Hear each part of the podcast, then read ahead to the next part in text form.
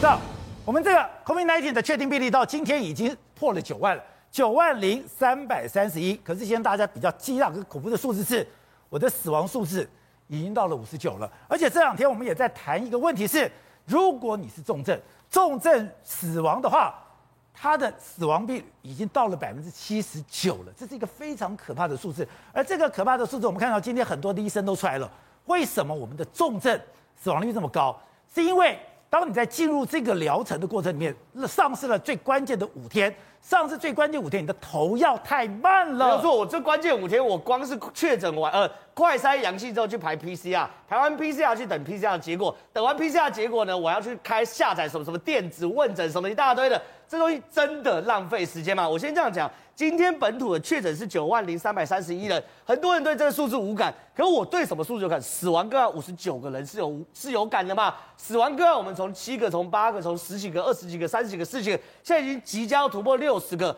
换句话说，死亡是延迟指标。现在的五十九个人是反映在三四天前的确诊人数，那现在确诊人数变到九万多的时候呢，三四天之后会反映在死亡人数，这是很现实的。所以要怎么样让死亡人数下降，才是我们认为应该要做的事情嘛？那重点来了，台湾的死亡率啊，到底算不算高？我先这样讲，陈秀熙老师有做个统计，他说七十岁以上的全死因死亡率，台湾是万分之二十四，意思是哦，七十岁以上。各种死因都可以，不管是这个自然的死亡，或是癌症死亡，或等等，就各种全死亡率，在一万个，每一天会有二十四个不幸往生。可是呢，最近因为确诊的死亡率有万分之五十二，换句话说，二十四变五十二，二十四变五十二，别人每一万个人会有多二十八个人因为这个疫情而死亡。他说，听结论，他说。就算高龄长者染疫，在医疗量能充足的前提之下，死亡率也不至于高出一倍多，显示全台湾的医疗体系正在承受重大考验，而且已经不足了嘛。所以这些事情会增加的这些人，我可能不是因为 COVID-19。我因为别的疾病，我也不能得到及时的治疗，我的死亡率也变高了。是一部分，就是说，比如说我因为我洗肾，然后来不得得不到及时的治疗，我可能因此而死亡，或者是我确诊，我如果可以及时投药，我死亡率也可以增加。总而言之，陈秀熙老师判断，在医疗量能充足的情况之下，人数会增加，它不会增加到一倍，就那么简单嘛。你如果呢没有办法做一个好的伤检分类，就是最快的判断哪些是高危险区，马上投药，或者是在药的充足前提之下。你只要不舒服，我都给你药的情况之下，这些人就可以被避免嘛，对不对？因为投药并不是治疗你，所以确保你不要这么容易转到重症。对，因为台湾重症死亡率很高，现在是叫七十八点九七。重症死亡率七十八点九七，就是你基本上你转到重症的时候，因为医疗负担已经太大了，十个人可能有八个人会不幸往生哎。所以我们要做的目的是什么？当然是不要转移到重症嘛。那这个投药时间就很有很有玄机哦，最好在前三天到五天，最好是越越早越好。三天到五天，超过五天基本上就没什么意义了。那如何让这五天简化？哎，这件事情是政府要做的责任吧？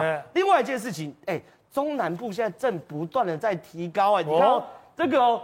黄绿色是台中，蓝色是高雄，红色是台南。你看哦，中南部的确诊人数是不断在节节攀升的哦。现在呢，第一阶段是在双北，可是双北我必须老实讲，医疗量呢已经是相对比较充足的。你落到中南部的时候，会不会发生 PCR 塞车？会，会不会发生确诊者的人要找不到医院？也会，这些东西都有可能在台北发生事情，复制在台呃台中，复制在台南，复制到高雄，甚至是屏东那种相对比较乡下的地方。那这些事情我们台湾要怎么办？所以。这些全部的状况，我坦白讲，真的不是只推给双北很烂就可以解决的，因为这对我来说是政治语言。那中南部很多是民进党执政，你要怎么办？那现在也在讨论一件事情是，嗯，我们的政府，你到底什么时候知道说这个会扩散？在扩散的过程里面，你到底的快筛？而且我们就看到那个报告是，你都知道。为什么都没有准备呢？那这时候就要问，当然很多事情没有如果要，可我只想问的是，到底政府对于这件事情是后知后觉还是不知不觉？这件事情呢，其实很有趣。今天有媒体踢爆一个叫做“严重特殊传染病中央流行疫情指挥中心”的工作汇报，在四月六号召开会议哦。然后我们带大点，这个四月六号召开会议。现在媒体提报资讯是说，在所谓的蔡英文官邸，然后蔡英文看到这个会议的会议记录里面呢，有一个四月一号的评估哦。这个四月一号评估很有趣，来我们来看哦，因为他这个四月六号开会，可是很多评估报告在四月六号之前就写好。你看我，这个评估报告是在二零二二年四月一号就已经做出评估喽。这个评估里面很好几件事情。第一个，他预期会大爆发，所以需要准备。预期会大爆发，预期会大爆发。他四月六号就知道大爆发，四月一号就知道会大爆发。四月一号就知道。四月六号跟总统报告会大爆发。然后呢，他说公费快筛试剂要发放到诊所，而且要发放到家里。这东西后来是发现真的家里没有快筛。他还说，目前防治作为以防堵跟筛检为主，效果有限，要及早做好大规模疫情准备。四月一号就知道哦。然后呢，他还说什么裁减量能会不足，要加强阴影。哎，这些事情其实早就知道嘞。可是四月一号到现在做了什么事情？还是说你因为你四月一号才做，你根本就来不及？因为照我的标准来看，去年年底世界发生欧米孔的时候，台湾就要思考，如果我们被攻破发生什么事。所以呢，你如果先知先觉的话，在今年年初最慢农历年后，因为农历年台湾有一波爆发，对，最慢二三月的时候，快筛要。后面的 SOP 就要做好。那你如果这边没做，四月一号也该做。而且他当时也知道，报告里讲哦，他也知道说，在清明节的时候你会南来北往，会让疫情上升，你都知道啊，都知道。所以便是说，哎，你先知先觉的话，应该在今年年初或农历年，国外欧米孔大爆发的时候，我们台湾先准备好。那你后知后觉的时候，在四月一号也知道你也该做，可啥事没有做。所以这些事情会让我们觉得说，你现在很多事情是以前种的因，现在才会得到结果。而且《天下》杂志做了一个报道，就说我们现在买快筛没有那么慢，没有没有那么难。他说你两个礼拜你就可以弄到两千多万剂，这就代表你只要愿意的话，你四月一号，你四月中这边疫苗不快不就快筛。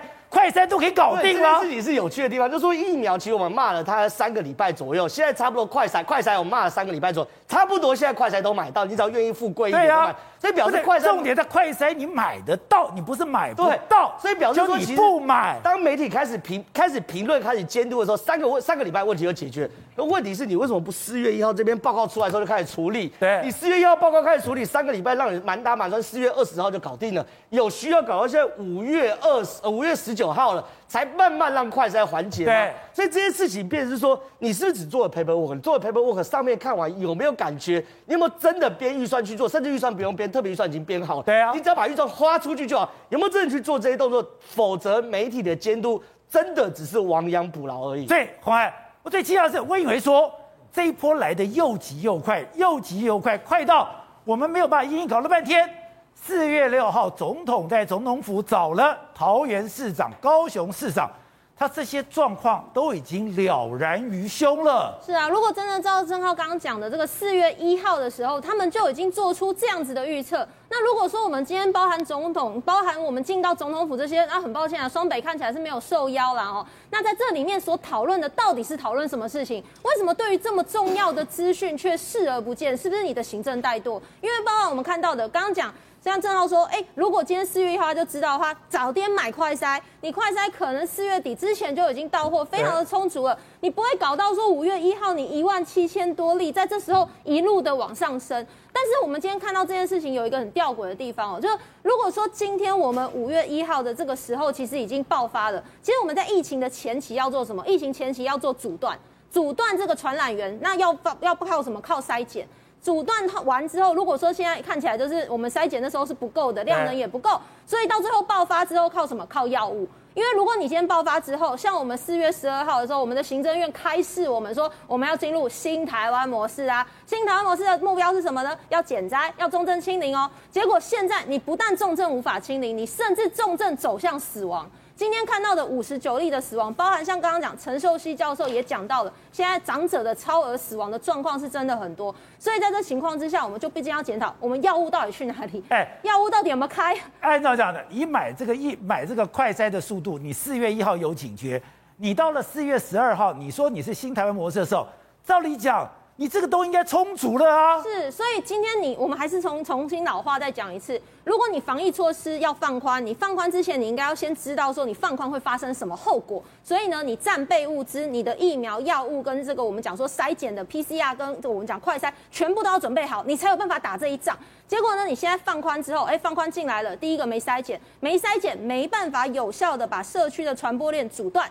没阻断之后呢，就扩散开来了。好，扩散开来呢，那时候我们的行政院就非常开心啊，就跟大家讲说，哎，我们今天呢，我们看到我们的重症跟死亡率是相当的低。对。一开始的时候，他告诉大家说，大家不要担心哈，我们现在大部分都是轻症甚至无症状，所以大家可以正常的引入这个我们的新台湾模式。结果没想到啊，到现在开始，这个重症死亡率提高了。开始数字慢慢跑出来之后，更可怕的是小孩子的开始增加了。是小孩子跟长者的部分，才在这一波的新台湾模式里面发现，他们就是重症里面最重要要被照顾到的一群。所以我们的政府资源应该是要想办法投入到这一群容易在重症或者走向死亡的这一群的这个，我们讲说这一群族群高风险的族群，你要去照顾到。那今天就有医生开始讲了，哎，为什么我们的药物明明就有买，我们不是没有买哦，投药率太低。口服的抗病毒药物，我们的储备量目前是八十二万五千哦。那八十二万五千有没有开出去？有，但是在之前的开药率，我帮各位算一下。其实五月十二号我还有去所知，在五月十二号到五月十五号，五月十五号之前，其实我们的开药只有开了八千。你刚刚讲八十二万五千的储备量的这个部分，你只开了八千的这个药物出去，那你看到后面有一个崛起的这个数字，到现在昨天是创新高。昨天的一天的这个开药的量，光这个部分就三千六百份，所以你想说，哎，为什么会突然增高？是因为过去呢，我们在拿药的时候，就像我们就是有点过五关斩六将，你前面呢，你要先怎么样？先想办法，你快筛阳性会有症状，你要先取得 PCR 的确诊，取得 PCR 确诊之后，你要想办法找到医生愿意跟你视讯看诊，哦视讯看诊完之后，还要开所谓的实体处方签。实体处方签开完之后，还要想办法去找到人帮你送药，或者是药局他愿意跟你送药。所以整个过程来说的话，过去真的是非常的繁复。那我五月十号的时候也收到基层医师的这个我们讲说陈情啦，他们就告诉我们说，这个给药的流程是非常的困难，他还要签同意书、签切结书，因为毕竟这个药物是属于 EUA 的药物，所以呢，他们就也怀疑说，哎，为什么我们现在采购的药物种类的部分？呃 p a s l o v i d 它的种类只有呃，就是这个部分呢是占了七十二万。对。所以你会发现说，哎，大家讲说这个医生就讲说这个东西它虽然效果好，可是副作用、交互作用比较大。所以有一些医生基层他可能不太敢去开这个药物，那你为什么不多买一点？像比如说莫拉皮拉韦，他可能就是这个部分他只准备五千人人份，但是这个莫拉皮拉韦可能它的副作用比较低，它可以开的族群也许比较多。你觉得辉瑞的效果比较好吗？效果比较好，对，但是医生是说效果比较好，但它的副作用可能对于某些族群来讲，它的交互作用比较大。所以基层医生就说啊，哎，今天他面对的这一个可能慢性病的长者，他可能本来就有服用慢性病的药。我们不是没有药，我们是真的有药，用药以后用药太保守了。是过去的部分是用药保守，所以你才会看到前面是一条平平的线，因为每天大概都只开了，比如说一两百份，结果到了这一天才开始一天就开三民进党副秘书长说是你们是。秘书长说是双北不打电话不沟通啊，没有啊。可是你看四月六号，如果说今天四月六号会议有这么重要的资讯，那双北这个大家现在很明显看到，双北它就是不重灾区嘛？那你当时都不让双北知道这些资讯，那甚至像现在我们看到高雄，刚刚郑浩也讲。高雄的这个一站式的给药流程，它可以马上说，哎，中央的政策出来之后，它可以几百间的诊所直接上线。在这个情况之下，其实我们就不禁还是要思考的是，到底这个中央跟地方的资讯上，政策要改变之前，到底在跟地方上的沟通要怎么去做，才可以让大家都能够做。毕竟双北也是我们的 我们的国人呐、不能够因为对，你不能说你要去搞柯文哲，不能说你要去搞侯友谊，你拿我们来陪葬啊？对，那最后还有一个就是说清冠一号啦，吼，清冠一号。的话，我们目前的产能是一个月是八万四千四百人份，但是呢，现在也只开了两千五百四十人的公费新冠一号，所以中药的部分如果副作用比较低，是不是也可以考虑放宽这个给药的标准？这也是一个重点。